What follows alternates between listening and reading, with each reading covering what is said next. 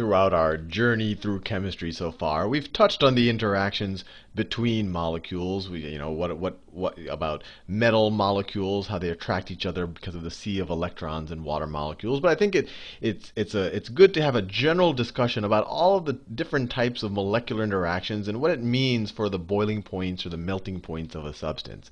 So I'll start with the weakest. Let's say I had a bunch of helium.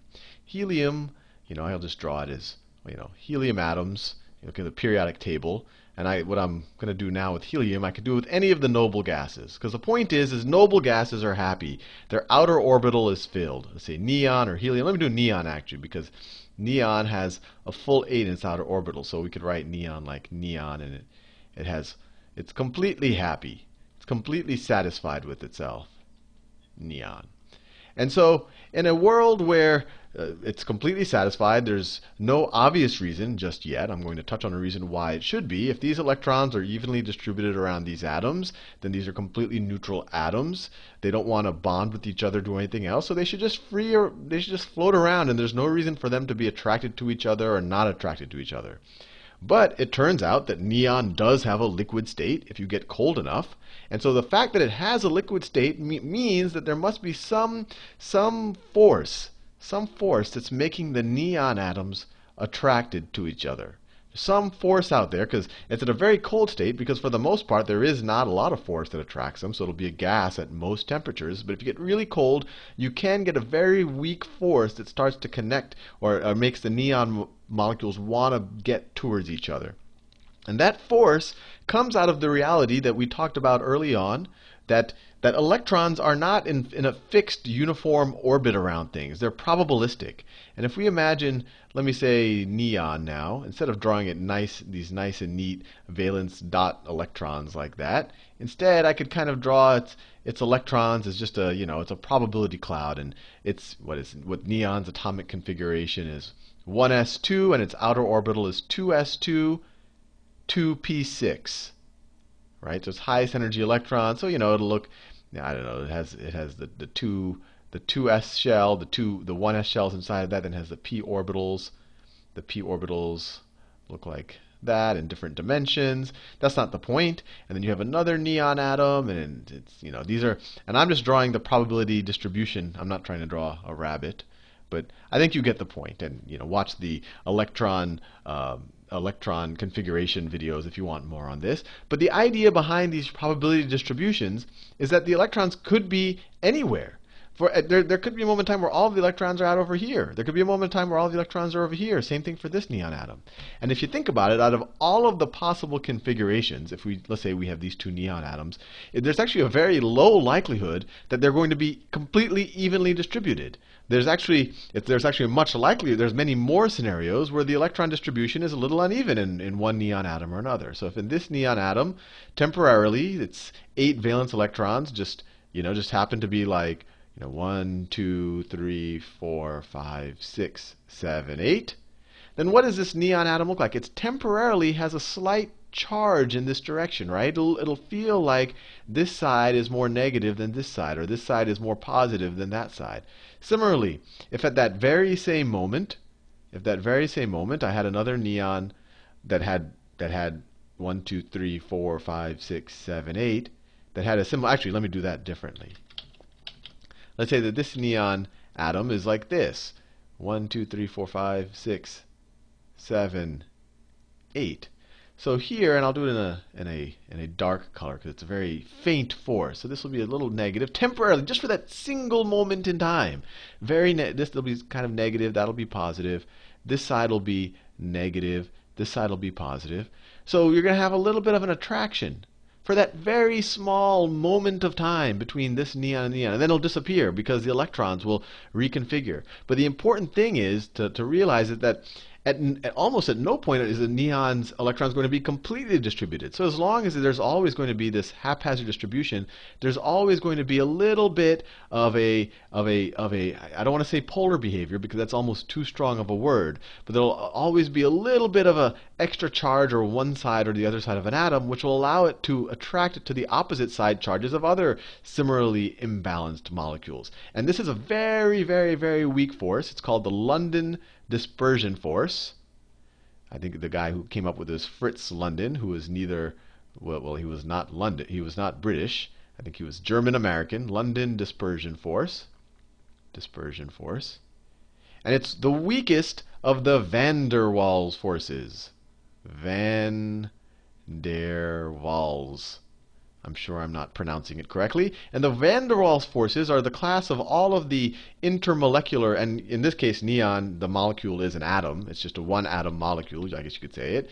The van der Waals forces are the class of all of the intermolecular forces that are not covalent bonds and that aren't ionic bonds like we have in salt, and we'll touch on those in a second. And the weakest of them are the London dispersion forces.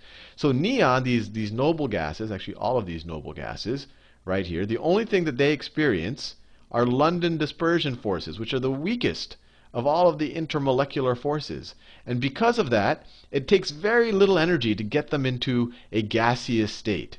So at a very, very low temperature, these the the the the the noble gases will turn into the gaseous state. That's why they're called noble gases, first of all. And and they're the most likely to behave like ideal gases because they have very, very small attraction to each other. Fair enough. Now, what happens when we go to situations, when we go to molecules that, that have better attractions or that are a little bit more polar? So let's say I had hydrogen chloride, right? Hydrogen, it's a little bit ambivalent about whether or not it keeps its electron. Chloride wants to keep the electrons. Chloride's, chloride's quite electronegative. It's less electronegative than these guys right here. These are kind of the, the, the super duper electron hogs, nitrogen, oxygen, and fluorine. But chlorine is, is pretty electronegative. So if I have hydrogen chloride, so I have the chlorine atom right here. It has seven electrons. And then it shares an electron with the hydrogen. It shares an electron with the hydrogen. I'll just do it like that. Because this is a good bit more electronegative than hydrogen, the electrons spend a lot of time out here. So you, what you end up having is a partial negative charge on this side where the electron hog is, and a partial positive side. And this is actually very analogous to the hydrogen bonds. Hydrogen bonds are actually a class of this type of bond, which is called a dipole bond, or dipole-dipole interaction. So if I have one chlorine atom like that, and then if I have another chlorine atom, the other chlorine atom looks like this. If I have the other chlorine atom, let me copy and paste it right there, then you'll have this interact you'll have this attraction between them. You'll have this attraction between these two chlorine atoms.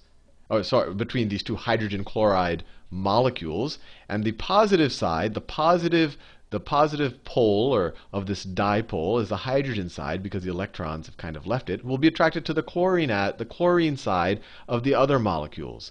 And because this van der Waal force this dipole dipole interaction is stronger than a London dispersion force. And just to be clear, London dispersion forces occur in all molecular interactions. It's just that it's very weak when you compare it to pretty much anything else. It only becomes relevant when you talk about when you talk about things with noble gases. Even here, there are also London dispersion forces when the electron distribution just happens to go one way or the other for a single instant of time. But this dipole and dipole interaction is much stronger. And because it's much stronger, or hydrogen chloride is going to take more energy to one get into the liquid state or even more get into the gaseous state than say you know just a, a, sample of, of helium gas. Now when you get even more electronegative when this guy is even more electronegative when you're dealing with nitrogen oxygen or fluorine that the, you get to a special case of dipole dipole interactions and that's the hydrogen bond. So it's really the same thing. If you have hydrogen fluoride hydrogen fluorides, a bunch of hydrogen fluorides around the place. Hydrogen fluoride. Maybe I could write write write fluoride. I'll write hydrogen fluoride here. Fluoride is ultra electronegative. It's it's one of the three most electronegative atoms on the periodic table, and so it pretty much it's this partial is so it, it, it pretty much hogs all of the electrons. So it's it's it's a this is a a super strong case of the dipole dipole interaction.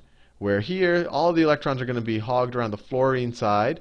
So you're going to have a partial positive charge, partial negative side, partial positive, partial negative, partial positive, partial negative, and so on. So you're going to have this which is really a, a, dipole interaction, but it's a very strong dipole interaction, so people call it a hydrogen bond because it's it's dealing with hydrogen and a very electronegative atom, where the electronegative atom is pretty much hogging all of hydrogen's one electron. So hydrogen sitting out here is just a proton, so it's going to be pretty positive, and it's really attracted to these negative side of these molecules. But hydrogen, so if we all of these are van der Waals. So van der Waals, the weakest is London dispersion. Then if you have a molecule with a with a more electronegative atom, then then you start having a dipole where you have one side of the, where the molecule becomes polar, and you have the, the the interaction between the positive and the negative side of the pole gets a dipole dipole interaction.